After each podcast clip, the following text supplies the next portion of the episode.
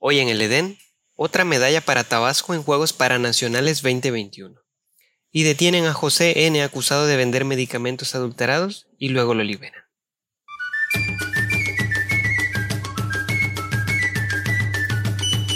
Bienvenido a Portadas de Tabasco, con la primera plana de la noticia y lo más relevante que acontece en el Edén de México.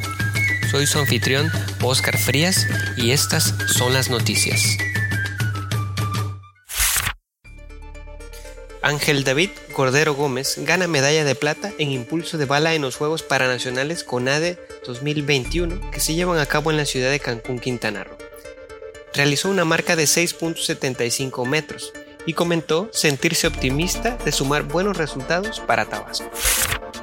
José N., presunto culpable de distribuir medicamentos adulterados para hemodiálisis al Hospital Regional de Pemex, fue aprendido el sábado por la Policía Federal Ministerial sin embargo, la defensa solicitó una ampliación para continuar la audiencia inicial en el Centro de Justicia Penal Federal. En los municipios, en la zona luz del municipio de Centro ya se observan adornos del Día de Muertos y se comenzarán a elaborar altares en los próximos días. En Emiliano Zapata, arde camioneta por falla mecánica y a escasos 200 metros de la planta Ramagás. Afortunadamente, los ocupantes salieron ilesos. En Tenosique, Delincuentes en motocicletas roban con armas un vehículo matiz.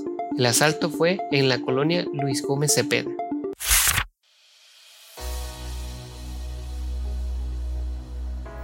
No te olvides de leer el periódico para enterarte de esta y otras noticias. Soy Oscar Frías y esto ha sido toda la edición de hoy. Suscríbete a Portadas de Tabasco en Spotify, Apple Podcast, YouTube o cualquier otra plataforma de podcast. Muchas gracias por tu apoyo.